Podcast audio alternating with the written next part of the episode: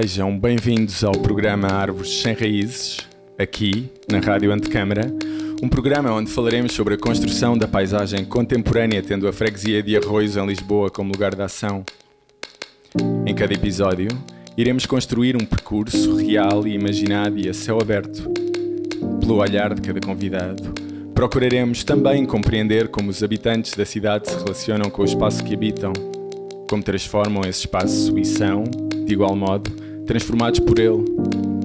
Para este episódio convidamos Luciana Fina, cineasta, artista e curadora, e habitante do bairro das Colónias há 30 anos.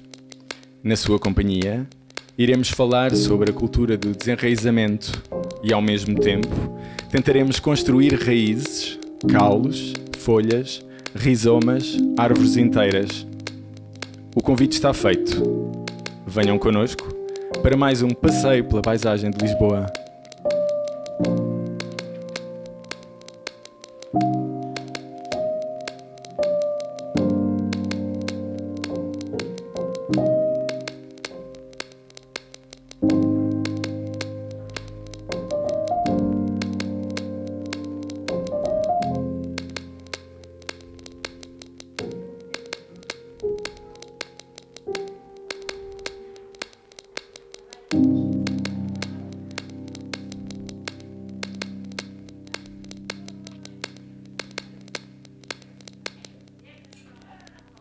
Luciana. Olá, Eduardo. Pedro e Eduardo. Boa tarde aos três e boa tarde também aos ouvintes que hoje nos seguem em direto. Bem-vindos ao programa Árvores Sem Raízes, aqui na Rádio Antecâmara.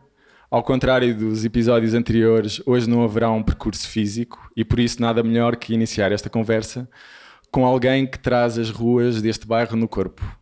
Luciana, tu nasceste em Itália e vives na freguesia onde eu nasci, mas onde nunca habitei. E por isso, para mim, personificas muitas das questões que, através deste programa, eu tenho procurado dar resposta.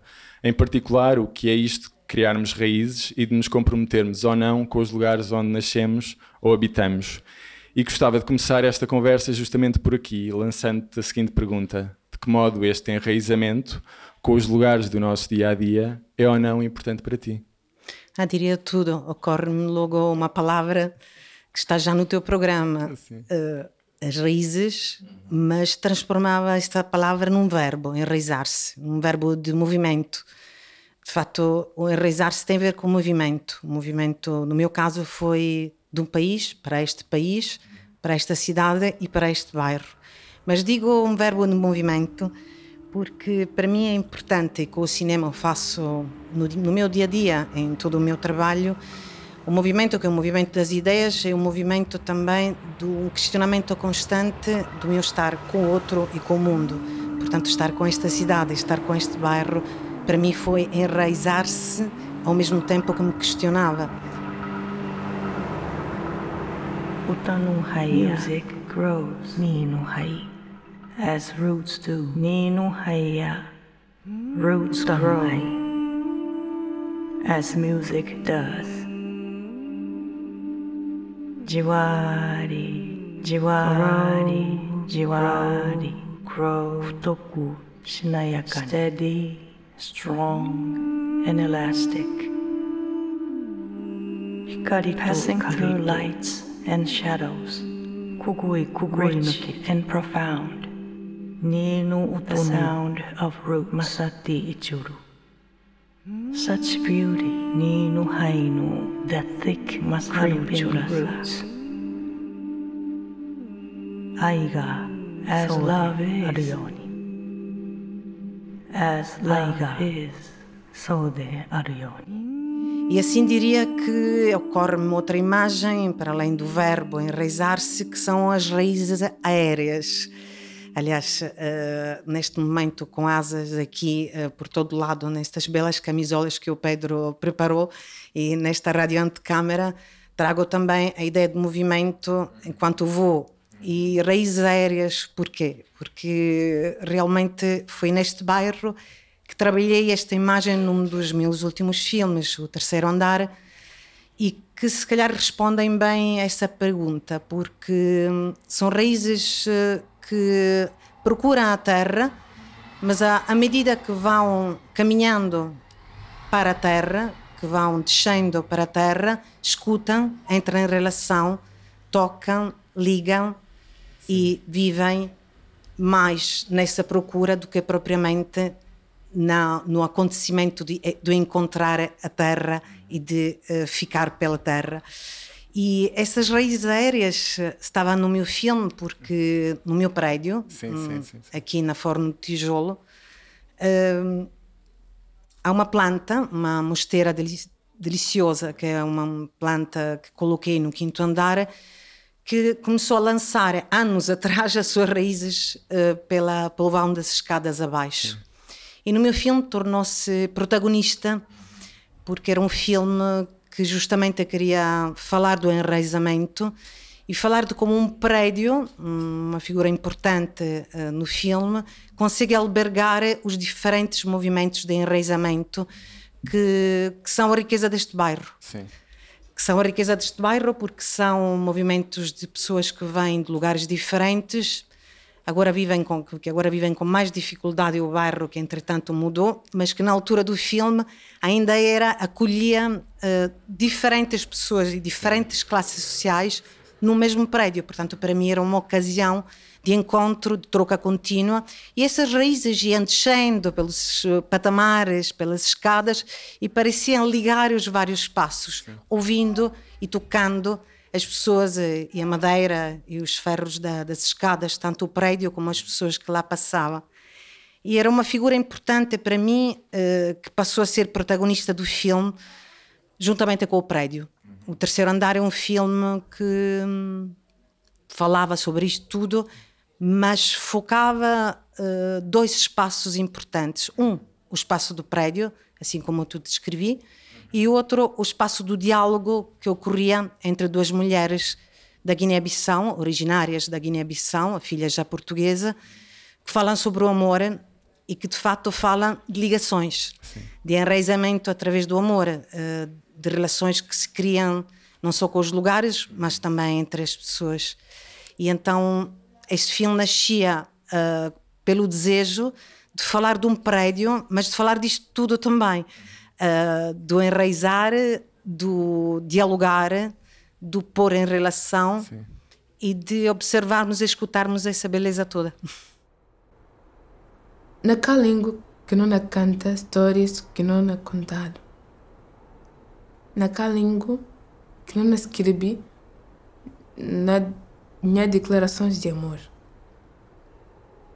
Em qual língua é que nós vamos contar as histórias que nos foram contadas?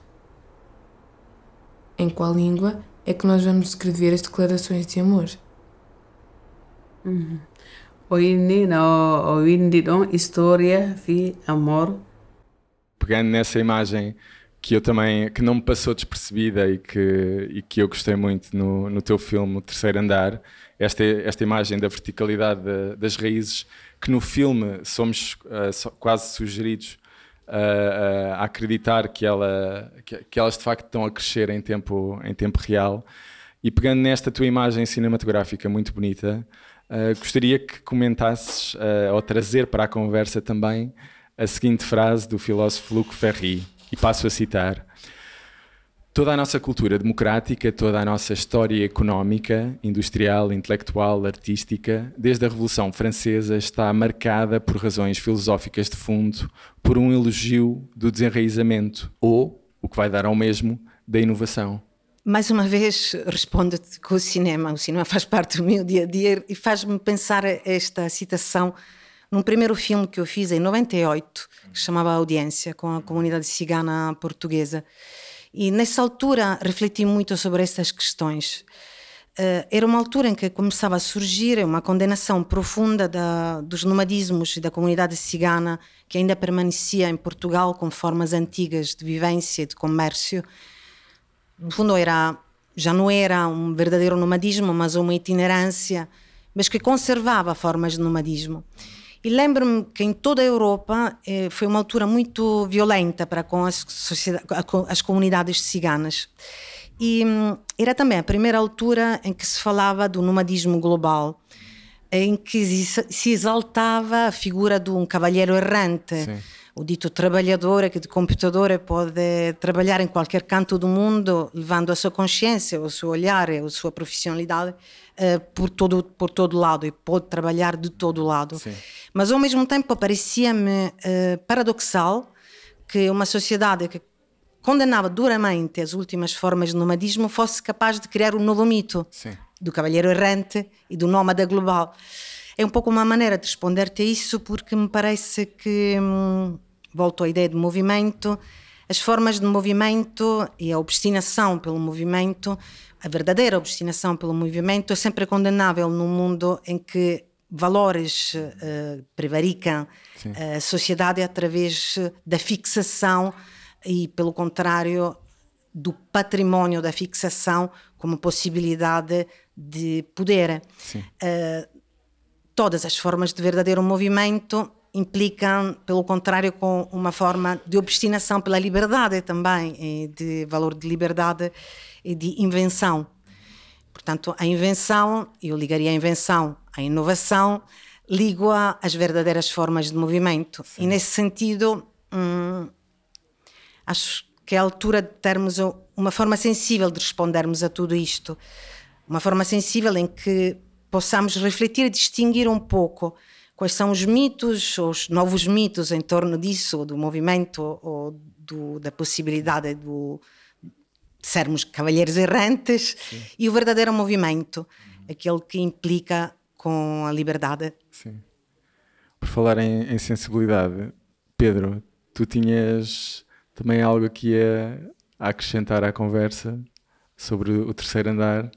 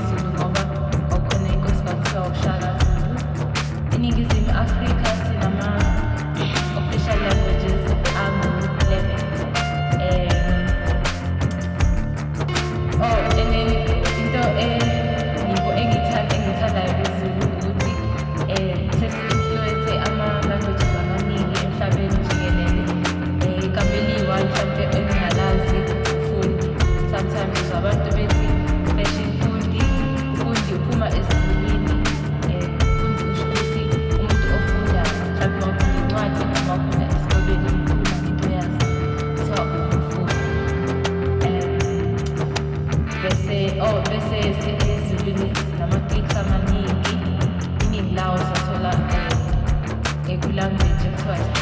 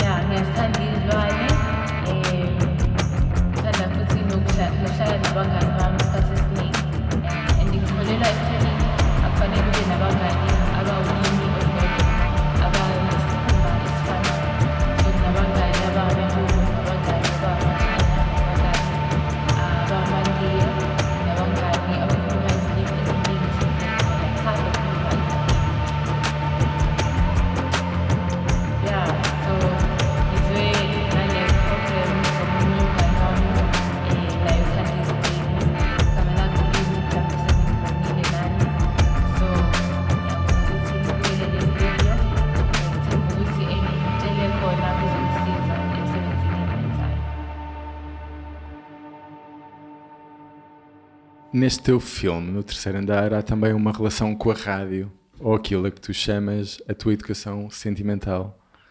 Queres falar um pouco também sobre isso? Tem a ver com a forma como filmei o prédio e o espaço sonoro. De fato, contava-te que a experiência vertical, da verticalidade do prédio, esses metros todos de um prédio de cinco andares muito alto, construído nos anos 30, portanto com tetos muito altos, é uma relação que eu devolvo ao espectador através, através do som. Porque enquanto acariciamos um pouco os elementos arquitetônicos do prédio num, num vão que está sempre eh, focado sobre o espaço comum, no limiar entre o espaço comum e o espaço privado das habitações, nós ouvimos o que dentro das habitações passa para fora. Uh, o som, que muitas vezes, em muitos dos andares, próximo do silêncio, em casas que, embora bastante grandes, já são habitadas por poucas pessoas. Uh, quando chegamos ao terceiro andar, que é a casa habitada pelo, pelas companheiras guinenses que, que filmaram comigo, é uma casa onde vivem seis filhos, um pai, uma mãe, uh, um sobrinho, há sempre muitas visitas, há sempre muito som a sair, sobretudo um som magnífico que o som que todos os dias habita o prédio, que o som do bater do pilão, dela uh, a preparar as especiarias para uh, o jantar, mas é um som que eu dizia sempre que me fazia lembrar o bater do coração, porque é um som regular, sempre igual, e que num prédio sem placa, feito todo em madeira, ressoa como se fosse dentro de um corpo. E de fato, dentro do meu apartamento, embora tenha um apartamento que nos separa no quarto andar, eu estou no quinto, e eu ouço mesmo um bater do coração. Na contal, na criou, me hala mo ekrio, o nana me ekrio. Mas qual é o sinal que vamos deixar aos nossos netos da nossa geração? ah oh, ayno ɗengal hon ɗum wattirata ɓiɓɓe eh, maɓɓe ɓe ka lingo wedde sarcomfil c'est un pour e eh, fula lah dis lingo hon ɗum accirta ɓiɓɓe am ɓe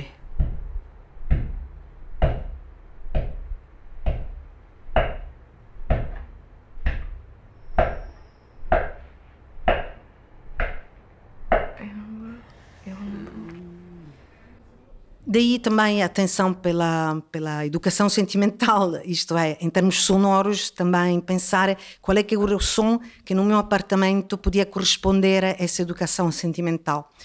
Devo dizer, e digo com prazer aqui na rádio, que eu adoro rádio e a rádio está sempre presente uh, em casa é uma coisa que eu ligo todos os dias. Quando chego a casa, a primeira coisa que faço é a última que faço antes de, de adormecer é desligar a rádio. Uh, e o rádio uh, é algo que me acompanha e tenho o hábito de estar ligado a uma rádio que adoro, que é a RAI Radio 3 italiana a Rádio Nacional, mas o Canal 3. É a tua raiz, raiz artesiana. é a minha raiz artesiana. É a raiz artesiana que é uma rádio magnífica porque também passa cinema. Então decidi no filme que o meu quinto andar era representado por um programa de rádio sobre cinema e por um filme magnífico que poucas semanas antes de eu começar a filmar tive a sorte de ouvir, de voltar a ouvir na rádio, que é Essere Donne, que é um filme que foi o Zavattini que escreveu com diversos realizadores, entre os quais também o Visconti e o Rossellini mas eu cito um, um episódio do Francolini com a Lida Valli, e é um filme, Essere Donne, que contava a vida real das grandes estrelas do cinema. Eu dei-me conta, voltando a ouvir o filme, repensando esse sermos mulheres, eh, seria a tradução em, em, português, que a educação sentimental que nós mulheres tivemos em Itália foi muito através do cinema. De fato, as mulheres ocidentais, a minha avó e a minha mãe, não falavam muito, não contavam tanto como esta mulher guinense faz com a sua filha, em que eu conto, uh, toda a oralidade passa por uma transmissão contínua Sim. da experiência, mesmo experiência sentimental, no sentido de passar ideias e contos que depois possam ajudar a filha a escolher um homem. Na, na, na minha geração e hoje, uh, acho que as mulheres e as avós contar menos nesse sentido. E dei-me conta que, de facto, os contos que eu vi, essa experiência que foi mais transmitida, foi das grandes estrelas do cinema italiano. Então, a Lida Valli, em Senso de Visconti, ou Anna Magnani, e por vezes eram exemplos algo assustadores, devo dizer, para uma criança. Mas hum, a ideia num filme sobre o prédio de falar da minha educação sentimental, portanto, liga ao dia de hoje a ideia da rádio Sim. e a ideia do cinema como possibilidade de transmissão dessa experiência toda. Uh, o terceiro andar uh, queria juntar esta, esta vivência toda que um prédio pode acolher. E devo dizer que para mim foi um prazer podê-lo fazer numa altura em que diversas culturas ainda habitavam o prédio porque também me dei conta que o cinema, e em todo o cinema português, há muita atenção pela questão das periferias, que é importantíssima, porque é nas periferias que, de fato, muitas das migrações tiveram a infelicidade de poder habitar, mas é verdade também que algumas famílias que chegaram logo a seguir a Revolução puderam instalar-se em alguns bairros centrais de Lisboa. Sim Uh, e é o caso desta família guineense que se instalou no bairro das Colónias, logo a seguir 74. Sim. A mulher chegou mais tarde porque é mais nova, mas o, o pai instalou-se logo a seguir a Revolução. E era para mim uma ocasião também de representar uh, a comunidade africana fora de um estigma também, que é o estigma da periferia, Sim. e representá-lo num prédio que tem a sua nobreza arquitetónica, portanto um prédio que com Art Deco traduz a modernidade para a versão Sim. portuguesa dessa modernidade e para este bairro, bairro que é tão caracterizado em interiores e exteriores por ser um bairro de facto, um, falo de nobreza porque é um bairro orgânico, um bairro que foi pensado na sua organicidade uh, arquitetónica Sim. e acaba por restituir toda essa beleza, tanto no interior como nas fachadas e até hoje foi preservado também nessa riqueza das suas vivências. Sim. J'apprends d'une passante que gère dans bairro das Colónias Fico a saber por uma transeunte que estou a deambular pelo bairro das Colónias, construído na época do Estado Novo e de um mundo português idealizado, quando o povo estava convencido de ser o mais humano e o mais democrático entre os povos colonizadores e civilizadores. Uma ideologia definida através da expressão luso-tropicalismo, que ainda hoje permanece enraizada nas mentalidades. E por falar em enraizamento, uh, tu participaste recentemente na exposição Prata da Casa, que teve lugar aqui justamente na freguesia de Arroios, com um trabalho teu intitulado Cidade em Êxtase. Em transe. Em, em transe. Isto é um bom lapso. A cidade em transe, sequência para um filme entre o bem e o mal. Trabalho esse que questiona a cidade transfigurada pela especulação imobiliária. Tu estavas justamente também a falar do teu prédio como um exemplo de um prédio uh, onde que era ainda representativo, ou foi ainda representativo de alguma forma, de união de diferentes culturas. Queres falar-nos um pouco sobre este teu, teu projeto? Sim, para já devo dizer que o projeto da exposição Prata da Casa foi um projeto magnífico que, que nos deu vida durante o segundo confinamento. Uh, foi uma ideia belíssima porque uh, o Nuno Figueiredo uh, nos convidou para este projeto com a curadoria de Zelos Neto, o fotógrafo, para ocupar as montras do bairro. E eu acho que fomos a única exposição aberta durante o segundo confinamento. Foi uma ideia belíssima. Chamava-se Prata da Casa. Agradeço o título porque era referido aos artistas que aqui Sim. habitam o bairro e pretendia uh, poder expor trabalhos durante uma altura em que estávamos todos fechados em casa. Portanto, cada um de nós Uh, teve a oportunidade de escolher uma montra. Aliás, o Daniel Malhão, que também era convidado na exposição, habitou uh, Antecâmara, aqui a Galeria Antecâmara. Uh, eu habitei a barbearia em frente à minha casa. Uh, eram todas montras em que nós tínhamos uh, todas as semanas a oportunidade de expor uma nova imagem Sim. durante uh, quase três meses. Portanto, foi uma belíssima ideia para quebrar uh, uma solidão que habitou as nossas vidas, que Sim. o confinamento nos trouxe, e fazer com que a arte pudesse estar na rua ao mesmo tempo. Uh, a minha ideia foi um filme que ainda não realizei, que quero muito realizar, chamado Cidade em Transe. Sim.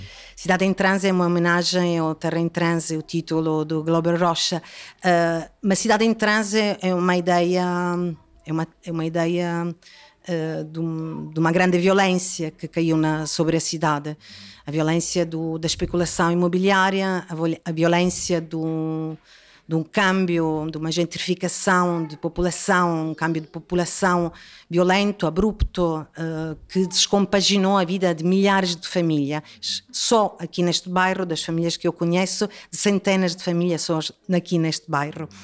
Então a minha ideia foi um filme imaginário, ou por imaginar, e fiz uma sequência de cartazes do filme que não existe, ou que provavelmente vai existir, mas que já circulou pelos festivais internacionais. Então eu cada semana mostrava na montra da barbearia em frente à minha casa um cartaz desse filme que mudava de aspecto gráfico, Sim. mas que também trazia as críticas da, da imprensa internacional e, portanto, trazia também o olhar internacional sobre a cidade de, de, Lisboa atacada pela especulação através dessas imagens.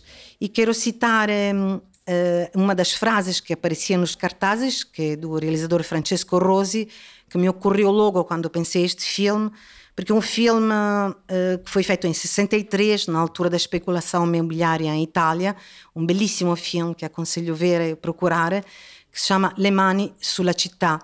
As mãos sobre a, As mãos sobre, sobre a cidade. cidade. Claramente uma referência à, à grande especulação. E onde ele dizia: personagens e factos aqui narrados são imaginários, autêntica é a realidade social e ambiental que os produz. Lo so che la città sta là e da quella parte sta andando perché il piano regolatore così ha stabilito. Ma è proprio per questo che noi da là la dobbiamo far arrivare qua. Avete le mani sporche. Era um pouco o meu projeto e, de fato, na galeria acabei por expor um filme a negro, portanto, um filme que ainda não existe, é um filme a negro, só com diálogos. E esses diálogos são o resultado, é uma síntese, são o resultado daquilo que foi a minha experiência de resistência perante a grande pressão que os fundos financeiros fizeram sobre Sim. os habitantes do meu prédio para que saíssem e pudessem vender o prédio sem cuidar dos habitantes Sim. ou sem deixar alguma hipótese deles ficarem.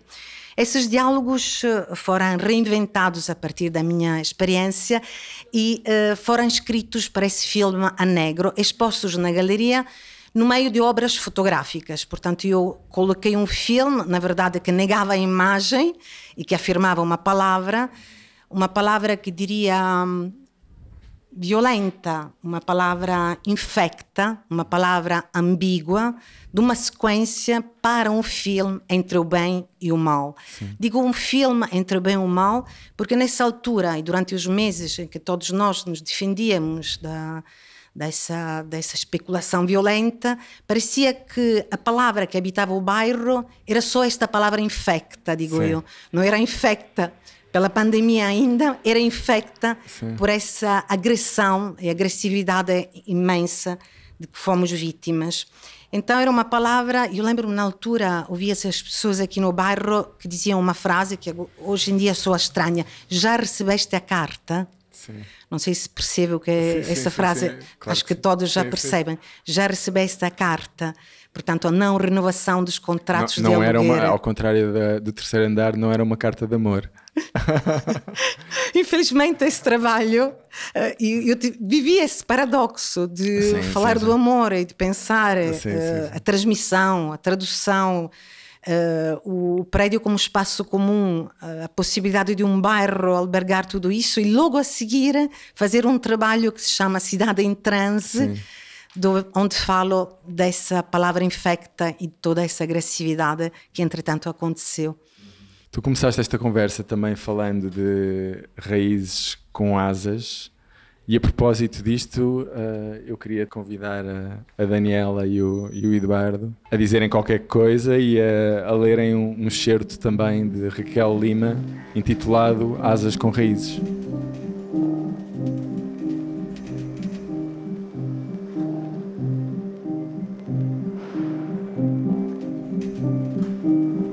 E se o mundo realmente fosse de todos? E se de facto existisse comunidade?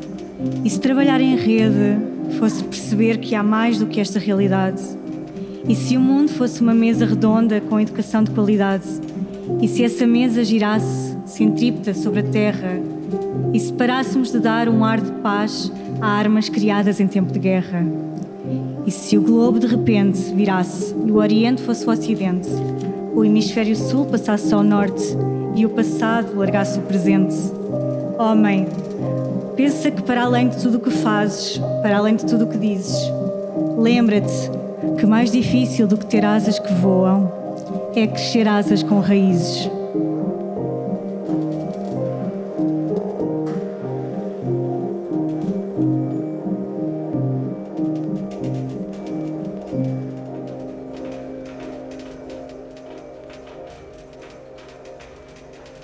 No teu trabalho como cineasta, há também uma forte, e já falaste disso, há também uma forte relação com a paisagem e com a arquitetura.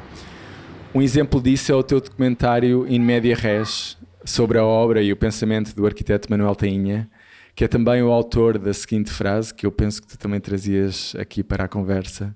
Premissa importante deste teu filme, e passo a citar: a mais sólida e consistente função de sempre da arquitetura é a construção dos lugares de relação dos homens uns com os outros, com a natureza, com os outros seres e as coisas, e onde espaço, tempo, movimento não são dados como conceitos absolutos.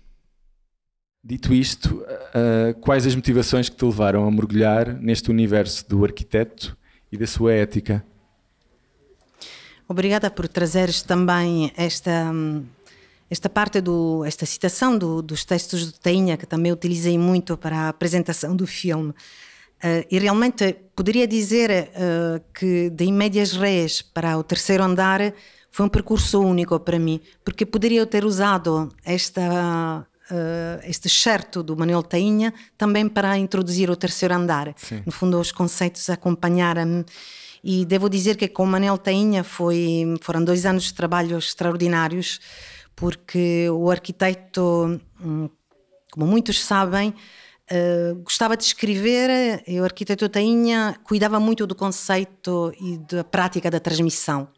De fato, não só trabalhou muito para projetar escolas, como também trabalhou muito para escrever e poder transmitir o que ele pensava e o que ele praticava.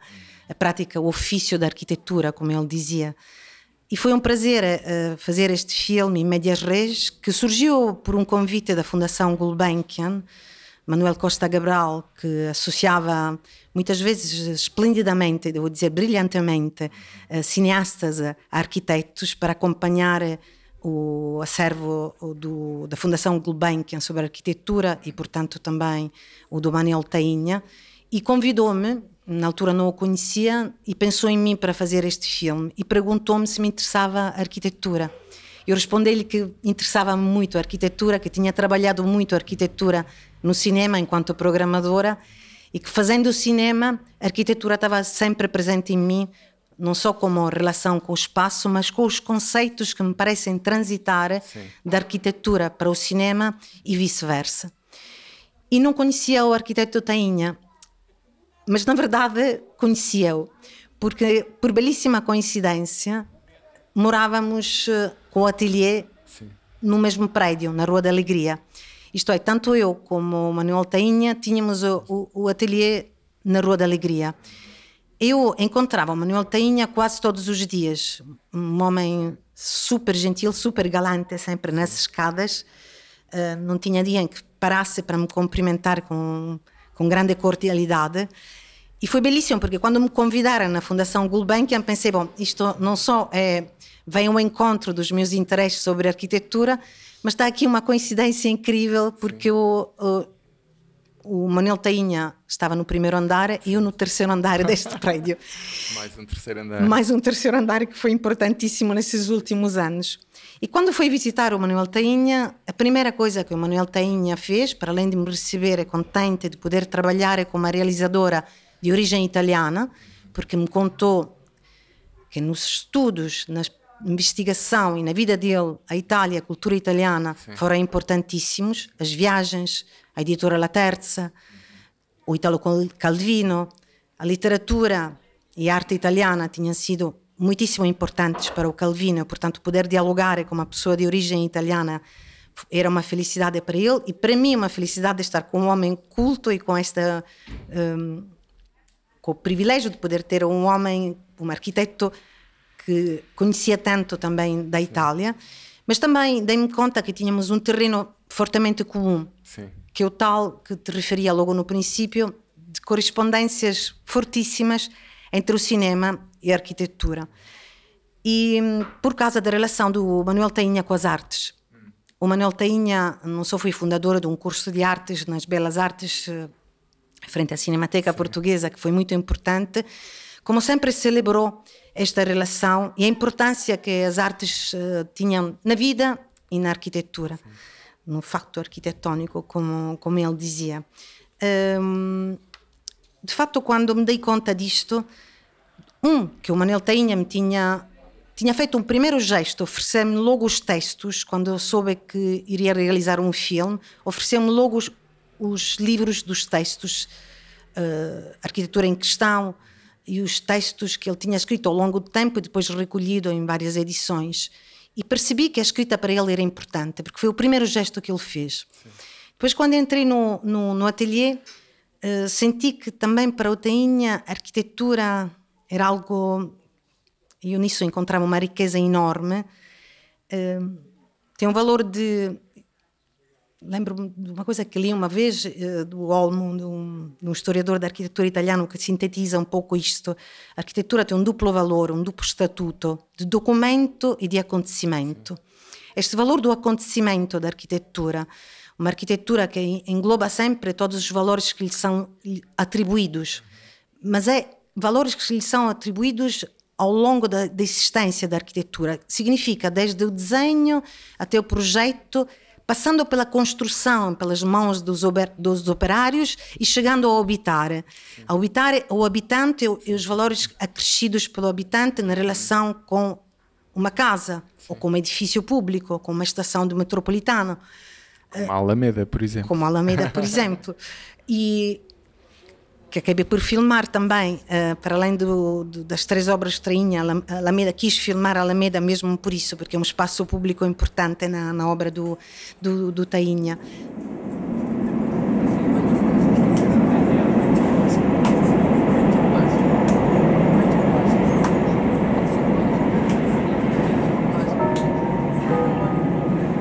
Próxima estação. Alameda. A correspondência com a linha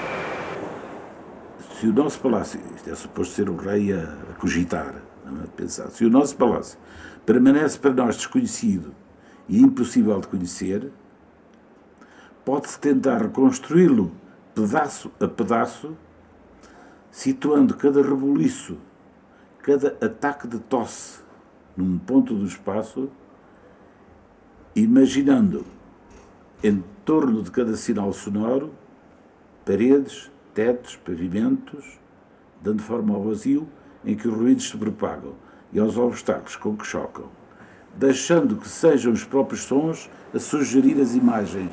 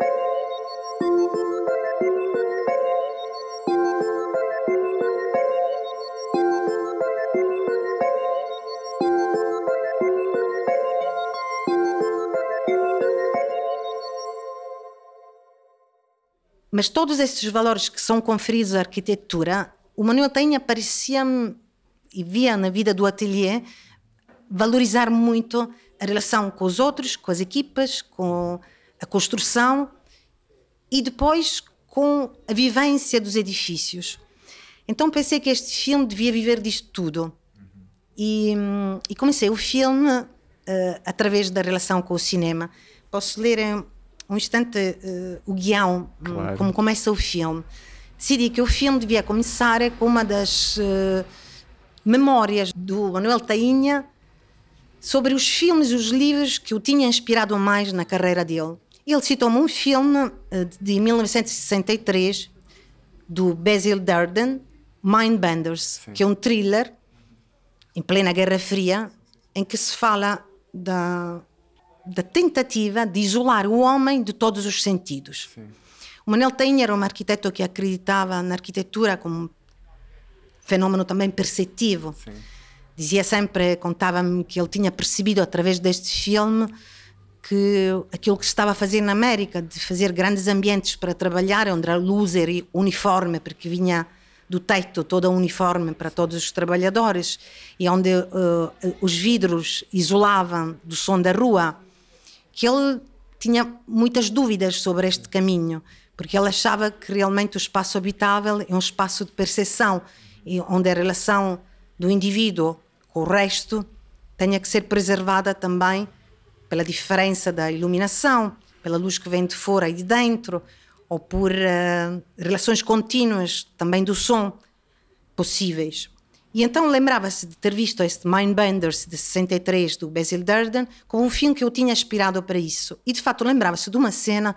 Ele contou-me, não se lembrava do título do filme, e contou-me desta cena especialmente. E depois investiguei até encontrar o filme. Numa cena onde um homem era introduzido num tanque, completamente protegido por um escafandro, Sim. para ver o que é que lhe acontecia se isolado, se isolado através de todos, através desse escafandro de isolado em todos os sentidos, portanto, não ouvindo, não vendo, não sentindo mais nada. E então, uh, dizia no filme, por isolamento, entendemos o estudo do que acontece ao homem se privado de todas as sensações. Queremos saber o que lhe acontece sem poder ver, sem poder sentir, cheirar e ouvir. Nada. Queremos saber o que acontece ao corpo e ao sistema nervoso central. Quando o homem é imergido nesse tanque cheio de água, a temperatura corpórea, qualquer sensação fica reduzida ao mínimo durante um certo tempo. Ele fica absolutamente isolado, solitário e atordoado. O homem, nesta cena do filme, tinha uma crise nervosa, a segunda vez que era introduzido no tanque e acabava por ter um esgotamento profundo depois de várias experiências de, de imersão nesse tanque. E o Tainha explicava. Era um cientista que, com outros cientistas, estava a investigar as condições de sobrevivência ou de vivência do homem em condições de vácuo. Ele não tinha contato com nada, nenhum sentido estava ativo. O homem apropria-se do meio circundante não é só pela razão, não é só pelo intelecto, e também pela sensibilidade, e muito pela sensibilidade, pela imaginação, pela memória, quer dizer, tudo concorre para dar sentido a uma vida, a nossa vida e a noção do lugar que ela ocupa. Close the blinds. Sit quietly and watch this screen. We are going to let you witness a terrifying experiment in human endurance. An experiment in isolation. Now, by isolation, we mean the study of what happens to a man when you take away all sensation. Studying his behavior under these conditions, we found we had stepped into a new and frightening world. We seemed to be dealing literally with the physics of the soul. E sobre o, o pensar o futuro, estamos infelizmente a chegar ao, ao fim. E sobre o futuro da cidade, que Lisboa gostarias de representar, retratar ou de filmar através do teu trabalho em 2030, por exemplo? Eu diria que gostaria de filmar eh, uma Lisboa que possa ser novamente uma Lisboa sensível. Uma Lisboa. Sem tanques. Sem, sem tanques. sem, ainda... sem desenraizamento. e ainda, como dizia o Tainha, onde os homens vivem Sim. e se encontram, cultivando a sua relação com o mundo em toda a sua complexidade. Muito bem. Muito obrigado, Luciana. Grazie mille. Obrigado, Pedro e Eduardo. È stato un vero piacere. Obrigada.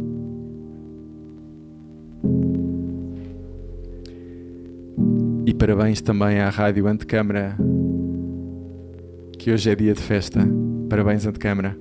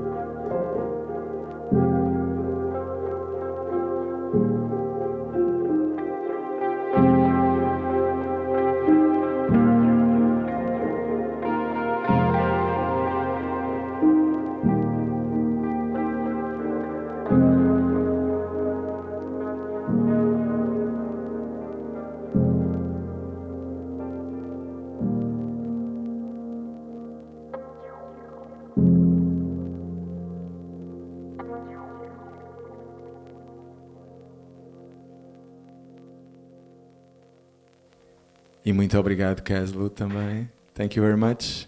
E muito obrigado, Daniela.